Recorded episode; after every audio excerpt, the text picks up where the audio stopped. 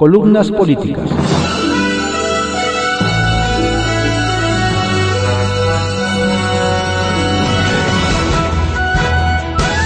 Continuamos con la audiosíntesis informativa de Adrián Ojeda Román, correspondiente a hoy, jueves 28 de enero de 2021. Vamos con algunas columnas políticas que se publican en periódicos de circulación nacional y portales informativos. Arsenal, por Francisco Garfias, que se publica en el periódico Excelsior. Ofrezcan disculpas, debería darles vergüenza. Es común que Morena frene cualquier iniciativa que haga visible sus maniobras para comprar voluntades de cara a las elecciones de junio próximo, las más grandes que jamás hayamos tenido. En juego está la mayoría en la Cámara de Diputados, 15 gubernaturas, más de mil diputaciones locales, 1.926 alcaldías y 18.000 espacios de representación municipal. Sobra decir la importancia de estos comicios para la continuidad de la 4T. Los legisladores del partido oficial y sus rémoras de la coalición Juntos Haremos Historia rechazaron un punto de acuerdo en la comisión permanente que exhorta al INE a vigilar el uso electoral de la vacuna contra el COVID-19. Motivos para que la autoridad electoral vigile sobran.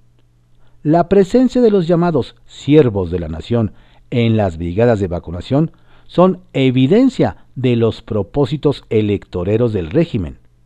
Operan los programas sociales de López Obrador. Nada justifica su presencia en la campaña para inmunizar a la población nada. Ni siquiera están capacitados para la tarea. El partido oficial usa para que la gente asocie la vacuna con el presidente. Se les olvidó a los morenistas que en su chaleco llevaban estampado el nombre de Andrés Manuel López Obrador y que lo quitaron a petición del INE.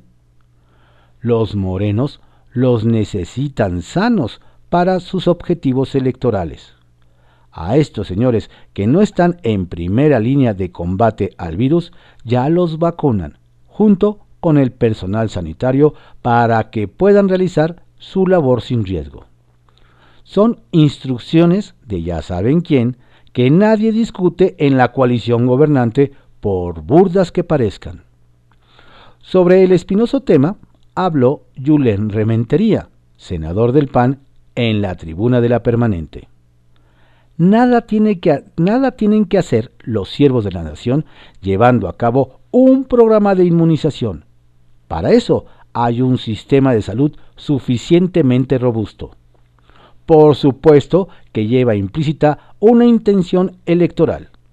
No tienen ellos que dedicarse a eso, ni siquiera están capacitados. Según el panista, López Obrador actúa más como jefe de campaña de los candidatos de Morena que como jefe de la nación. Pablo Gómez, un experimentado legislador que sobresale en las filas de Morena, salió a defender lo indefendible. No hay en México un partido oficial. No existe un aparato público que esté trabajando en la presión sobre la sociedad en la compra de los votos en mecanismos que usaron quienes gobernaron durante décadas. Hoy tenemos una realidad completamente diferente, aseguró. ¿La tenemos? ¿En serio? A lo arriba escrito hay que sumar denuncias en el seno mismo de Morena sobre diputados que se quieren vacunar ya para irse a la campaña en pos de la reelección.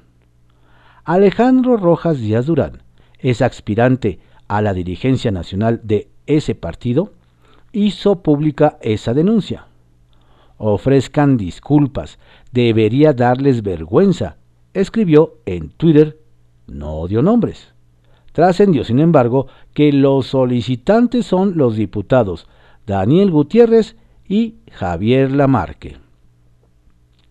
Hay cambio en la presidencia de la mutilada Conago. Ya no están los 10 gobernadores de la Alianza Federalista. Salió el gobernador potosino Juan Manuel Carreras y agarró el timón de la bamboleante nave la sonorense Claudia Pavlovich. Cuatro son las tareas que la presidenta de la CONAGO priorizó. avanzar en la vacunación y en la atención de la pandemia, recuperar la economía y los empleos, fortalecer la educación y proteger a niñas y niños. Jorge Hangrong presentó ayer su carta de intención como candidato externo del PES, Partido Evangélico, a la gubernatura de Baja California. Llamó la atención que llegó al acto celebrado en un hotel de Tijuana vestido con una camisa roja, igualita a las que usan los pristas en sus actos relevantes. Hank habló sin resentimientos de la decisión del tricolor de postular, junto con sus aliados PAN y el PRD, a una mujer en esa entidad. Simplemente atendió a los intereses de un instituto político con representación nacional y decidió que la candidatura de la alianza con el PAN y PRD en Baja California debía cumplir con las exigencias de género que dicta el INE, dijo. Ya es de todos sabidos que la citada alianza entró en pláticas con la ex Miss Universo 1991, Lupita Jones, para analizar su posible postulación al cargo de gobernadora. Disputaría la candidatura con Marina del Pilar Ávila Olmeda, alcaldesa de Mexicali y diputada con licencia. En privado, por Joaquín López Dóriga, que se publica en el periódico Milenio. Las vacunas la incertidumbre. México, como gran parte del mundo, vive hoy en la incertidumbre del abastecimiento de las vacunas contra el coronavirus. Ayer le contaba el desastre de Alemania, modelo de orden y eficacia que solo ha podido vacunar a 2% de su población, entre 87, 85 y 87 millones de habitantes por la burocracia y la falta de vacunas. El gobierno italiano cayó por esas mismas razones y la Unión Europea no ha podido resolver el problema, la falta de abasto. Por eso me quiero referir al caso mexicano en el pico más alto de la crisis. Ayer fue el tercer peor día en muertes con 1.623 para rebasar las 153.000 y los contagios se mantuvieron en la franja más alta. 17.944 para cruzar el millón mil. Hoy, en lo peor de este flagelo, vivimos la incertidumbre de las vacunas, que desde diciembre se nos aseguró abastecimiento y aplicación universal gratuita. En estos momentos desconocemos las cuentas y la garantía de suministro. Se ha dicho que Pfizer reanudará las, entregas el día 15 AstraZeneca comenzará a surtir en abril y Moderna, las tres aprobadas por Cofepris, no llegará por cara. Pero de repente, en una llamada entre los presidentes López Obrador y Putin el lunes, este ofreció 24 millones de dosis de la cuestionada Sputnik 5, que científicamente se mantiene en protocolo de investigación por no haber acreditado aún el cumplimiento de la fase 3. El 11 de agosto, el subsecretario López Gatel dijo que no sería ético, por razones de bioseguridad, usar una vacuna como la Sputnik 5 que no haya terminado satisfactoriamente los estudios de la fase 3. El martes anunció que Cofepris la aprobará. Y pregunto, ¿cuántas vacunas tiene aseguradas hoy el gobierno de México y para cuándo su entrega y aplicación? Es la incertidumbre. Retales. 1. Carlos. El ingeniero Carlos Slim Elú, como informó el lunes Carlos su hijo, y ayer ratificó su yerno Arturo Elías, permanece ingresado en el Instituto Nacional de Nutrición, orgullo de los Institutos de Salud de México. El ingeniero está muy bien, animado, fuerte y en vías de recuperación. Que así sea. 2. Candidato. Mientras las legisladoras de Morena se oponen a que Félix Salgado Macedonio sea subcandidato al gobierno de Guerrero y las cuatroteístas abanderan la lucha a favor de las mujeres y en contra de la violencia, en lo que las apoyo totalmente, Mario Delgado y Morena se mantienen ajenos y ungirán el domingo al toro sin cerca como candidato al gobierno de Guerrero. ¿Qué pensará el presidente? Y 3. Hank. Jorge Hank se reiteró priista, pero dijo, no me llamaron a esta guerra, la candidatura al gobierno de Baja California, y tampoco me iba a convertir en mujer. Será candidato de los mercenarios del PES, los confesionales del partido Encuentro Solidario. ¿Quién da más en otros estados? Historias de reportero, por Carlos Lórez de Mola, que se publica en el periódico El Universal. También los diarios más importantes. La primera conferencia mañanera, sin el presidente López Obrador, no estuvo exenta de los elementos que la han posicionado como ese morboso circo. El lunes una nerviosísima secretaria de Gobernación, Olga Sánchez Cordero, quiso terminar sin aceptar ninguna pregunta. Y fue hasta que los reporteros ahí presentes empezaron a saltar sus cuestionamientos a voz de cuello, que aceptó quedarse unos minutos más y responder. Aunque la duda general de la prensa tenía que ver con la salud del presidente, ante la información contradictoria y con cuentagotas que se había soltado, un preguntador de los que hacen comparsa al primer mandatario tomó el micrófono para lanzar una larga perorata de elogios al gobierno, y de paso, emulando al mandatario, y quizá para complacerlo a larga distancia, llamó Pasquín al periódico Reforma. Luego, otra de las identificadas como reporteras tomó la palabra para acusar a otro reportero ahí presente, quien luego pidió derecho de réplica para defenderse. Cuando ya aquello parecía todo, menos la conferencia de prensa de una nación cuyo jefe de Estado acababa de contraer coronavirus y se sustraía de sus actividades. El show debe continuar. Y si el presidente se enferma, ahí está el espectáculo montado para quien tome su lugar. Personajes que se disfrazan de periodistas se ostentan como representantes de medios de comunicación artificiales creados como en microondas al amparo del sexenio actual y que interpretan el oficio como un ejercicio de adulación permanente en el que no cabe el menor asomo de crítica a su entrevistado. La consultora Spin tiene datos duros sobre cómo la inmensa mayoría de las preguntas en dos años de mañaneras han surgido de medios de comunicación prácticamente desconocidos y totalmente afines al gobierno federal. Y como si te sientas en la primera fila, butacas predilectas de los cortesanos, tienes 80% de probabilidad de que te den la palabra para preguntar.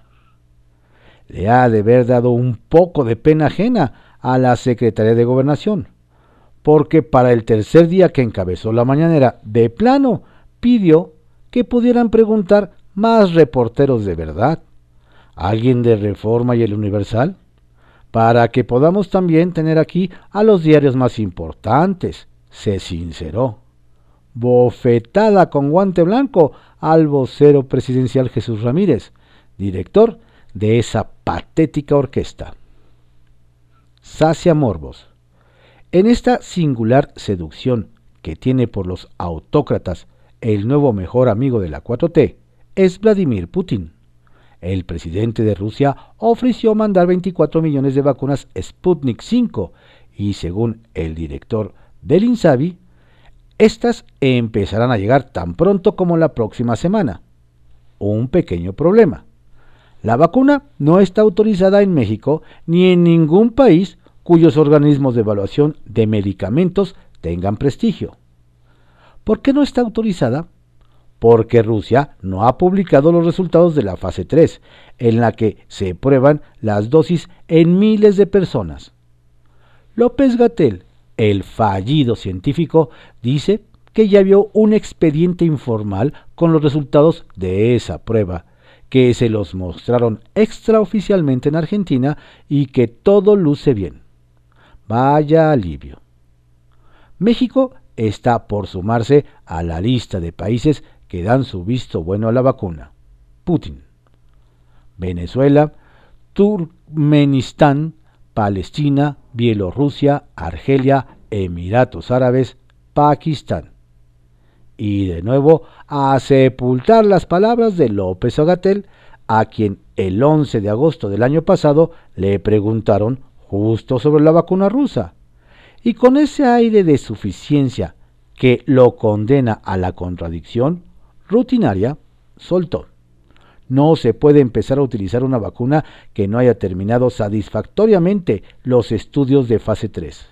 No se puede, no se debe por razones éticas de bioseguridad. Digamos la verdad, por Norma Meraz, que se publica en el portal Políticos al Desnudo. La estrategia de la muerte. El anuncio que hiciera el presidente Andrés Manuel López Obrador acerca del resultado positivo de la prueba COVID en días pasados se convirtió en la noticia que ha invadido los espacios noticiosos e informativos de México y el mundo. El estado de salud del presidente mexicano es un tema de seguridad nacional. Como él mismo ha reiterado, yo no me pertenezco. Y claro que no. Él encarna el Estado y gobierno de nuestro país, lo que implica una gran responsabilidad. Sin embargo, el presidente desdeñó las advertencias de la sociedad en cuanto a que se cuidara y que usara el cubrebocas desde el principio de la pandemia hacía mofa de aquellos que usaban este trapo que los distanciaba del estornudo de algún portador del COVID. El consejero y vocero científico de la pandemia, doctor Hugo López Gatel, nunca aceptó el uso del cubrebocas como distanciador del riesgo de contagio y le impuso al presidente como dogma de fe el no uso de dicho artículo. El científico, entre comillas, López Gatel, al inicio de la pandemia, señaló enfáticamente que la estrategia que se había diseñado para el combate al COVID-19 sería una y que no se modificaría. No cabe duda que lo necio se pega. Miles y o millones de personas siguieron la imagen del presidente moviéndose con desparpajo, haciendo giras, Incluso invitaba a la gente a salir, a ir a los restaurantes o fondas, a abrazarse y solo protegerse con una estampita de la Virgen de Guadalupe. Además recomendaba que con no mentir, no robar y no traicionar, se ahuyentaría el bicho. Mientras tanto, Hugo López Gatel día con día llenaba la pantalla de la televisión con reportes del seguimiento de una estrategia que nunca explicó cuál era, plagada de números falsos, de contradicciones y haciendo alarde de su eficiente soberbia y condescendencia política con el jefe de la nación. Tanto el titular de la Secretaría de Salud como el subsecretario indolente y abyecto nunca se atrevieron a señalarle a López Obrador la obligación de seguir las recomendaciones sanitarias y preventivas frente al incremento de la pandemia. La ciencia debe estar por encima de la política, sobre todo en un caso como el que estamos atravesando. Pero eso no se les ocurrió a los señores empleados del Ejecutivo, o quizá temieron que los enviaran a su casa. La opacidad en los datos oficiales, la desinformación y la demagogia tiene a México sumido en un mar de incertidumbre, sufrimiento y dolor. Los vacíos de información y comunicación veraz y oportuna se llenan con especulaciones por demás peligrosas y mientras tanto crece el número de contagios y de muertos. El gobierno le importa más presumir que había abundante número de camas disponibles en los hospitales, mas no en realizar pruebas y más pruebas para acercarse a la realidad del problema cientos de contagiados que se convirtieron pronto en muchos más, mueren en su casa antes de llegar a un hospital o por no encontrar un miserable espacio donde luchar por su vida. Cientos de trabajadores de la salud, médicos, enfermeras, camilleros, intensivistas, afanadores y choferes de ambulancia han muerto en pos de la lucha por salvar la vida de otros y contagiando a sus familias todos ellos heroicos merecen nuestro reconocimiento eterno y por parte del gobierno una vacuna, misma que muchos no han alcanzado. Primero, han inoculado a maestros y políticos que no están en la primera línea de contagio. La escasa eficiencia en los mecanismos de operación de la vacuna revela poco estado y mucha crisis. Ni se ha aplanado la curva, ni vemos lucecitas al final del túnel, ni estamos felices, felices, felices.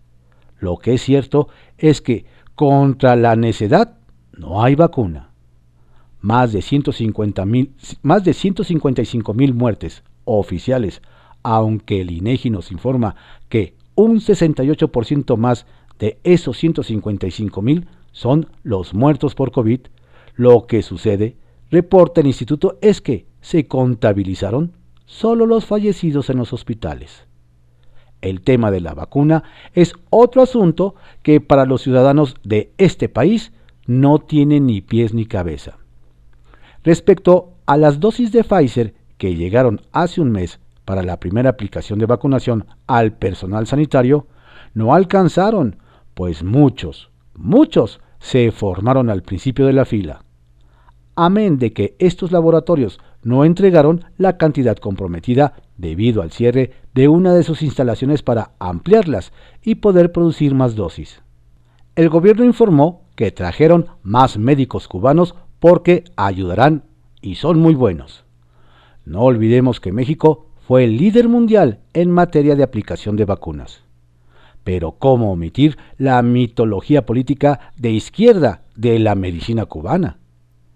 el manejo político de las vacunas se ha vuelto inadmisible.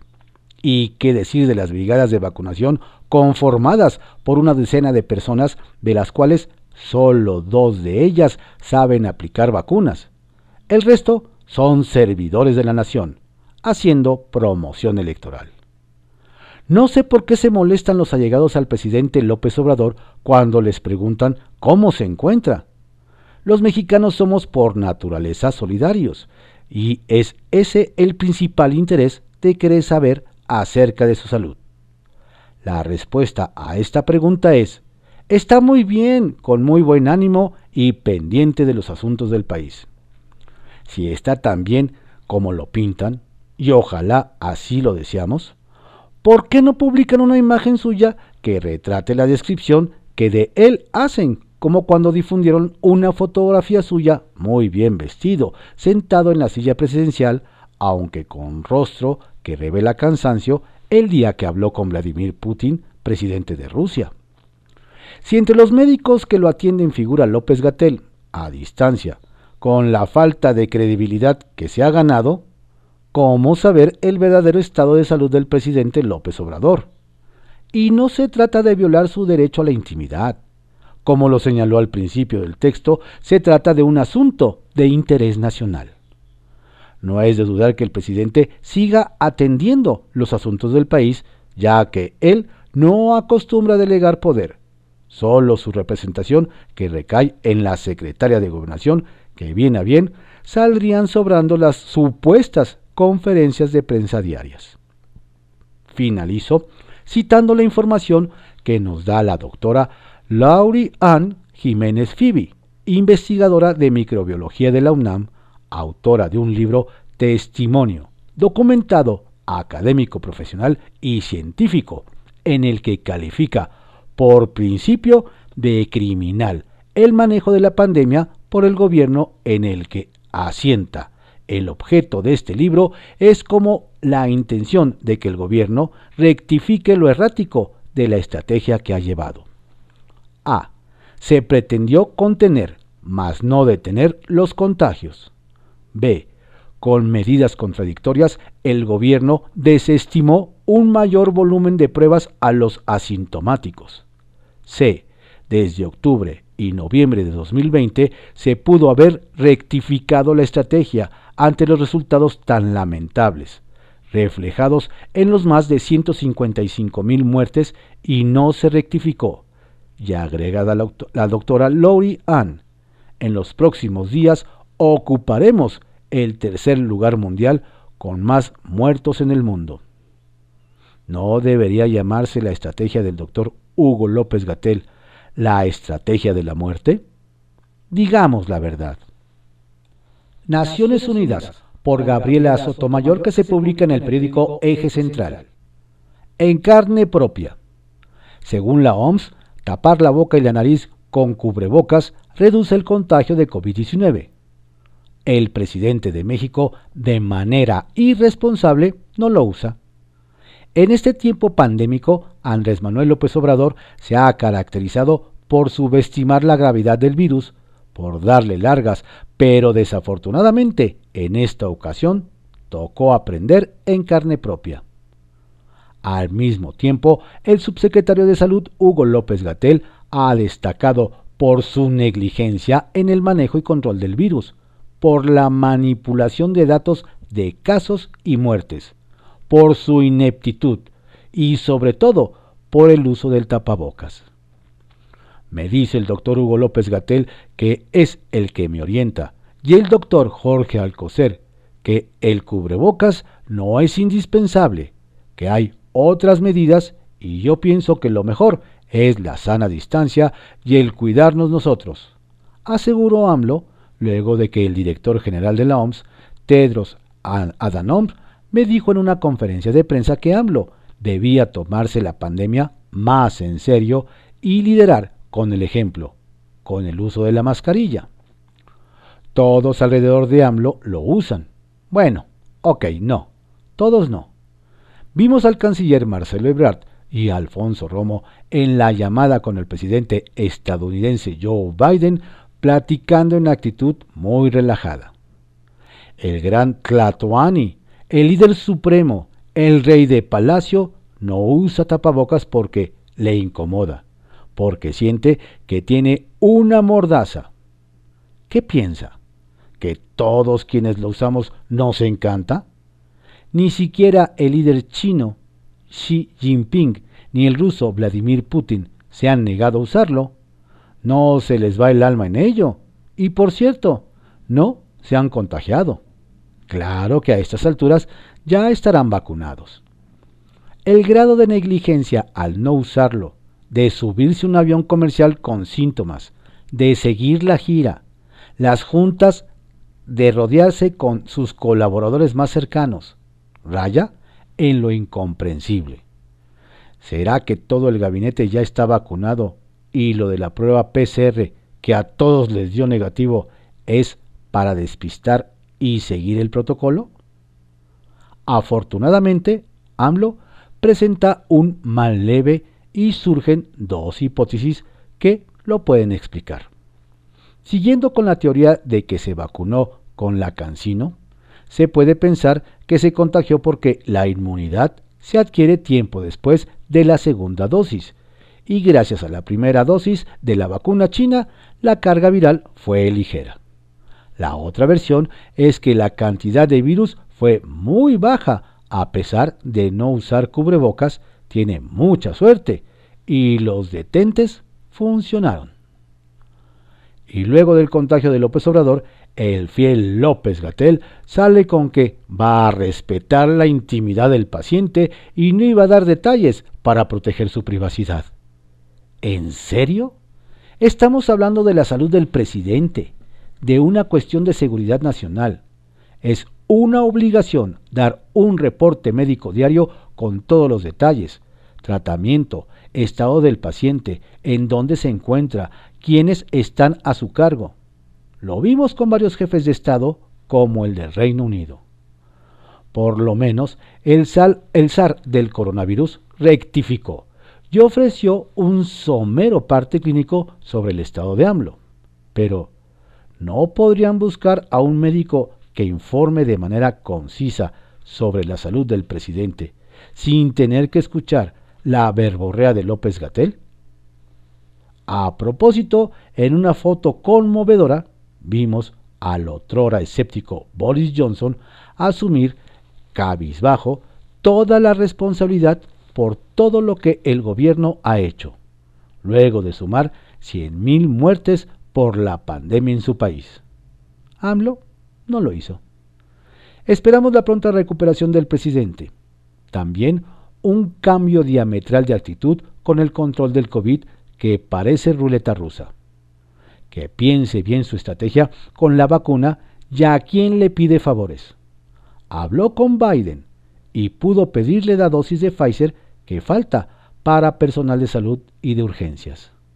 Prefirió acudir a Putin, pero la Sputnik 5 no tiene el aval de la OMS ni de las autoridades de salud en Estados Unidos, ni en Europa, ni en Argentina.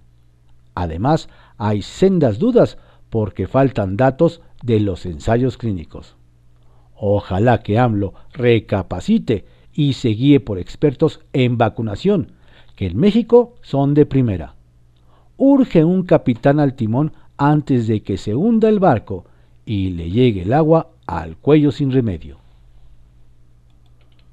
En la mira, por Lourdes Mendoza, que se publica en Eje Central.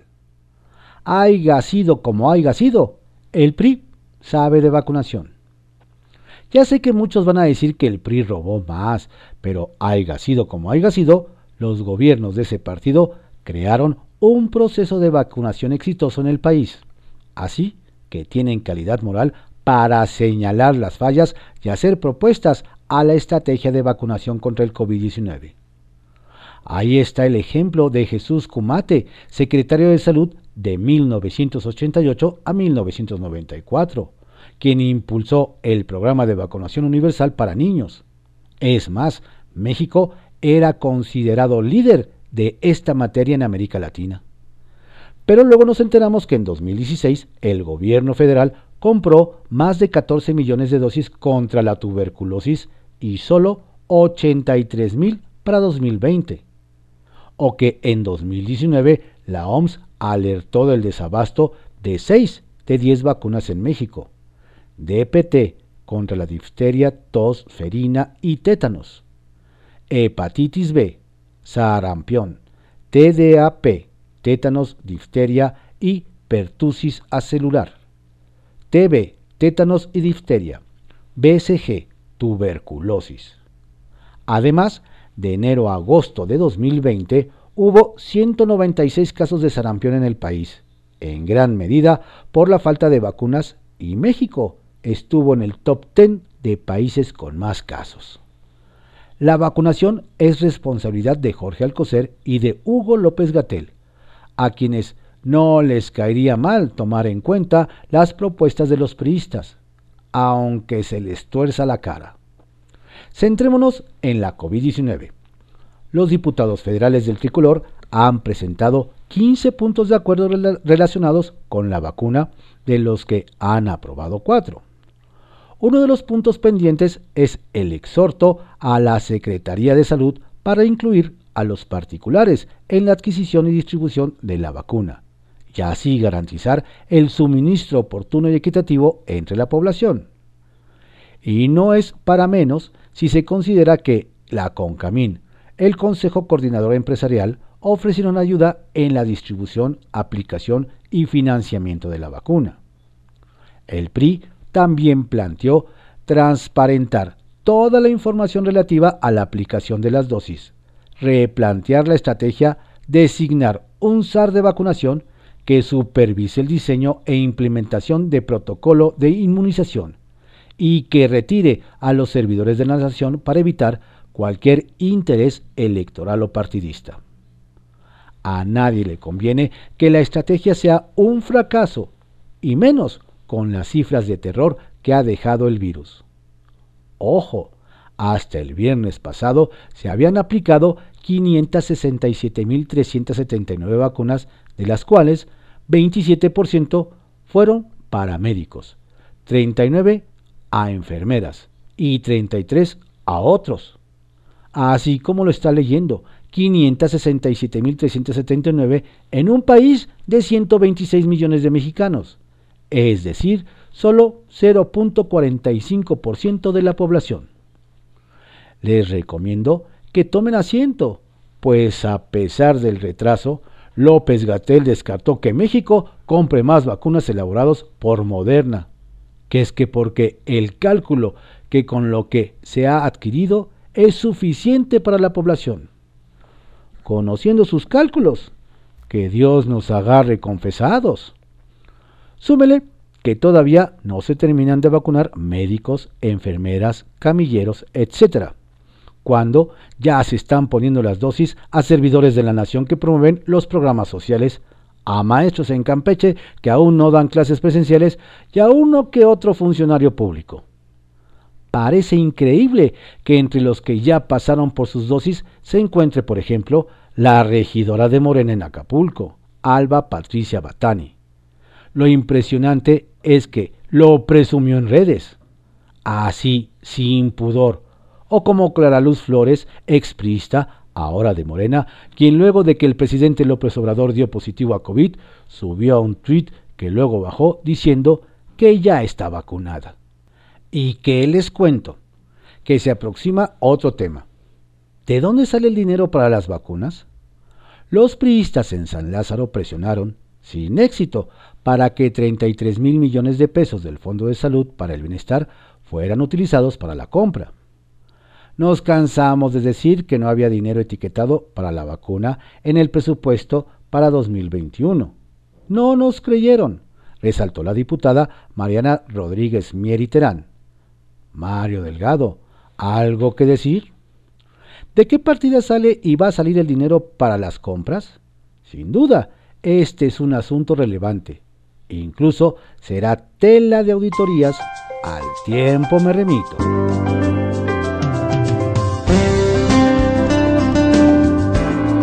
Estas fueron algunas columnas políticas que se publican en diarios de circulación nacional en la audiosíntesis informativa de Adrián Ojeda Román correspondiente a hoy jueves 28 de enero de 2021. Tenga usted un excelente día, por favor cuídese mucho, cuide a su familia, cuídenos a todos. Si no tiene a qué salir, quédese en casa.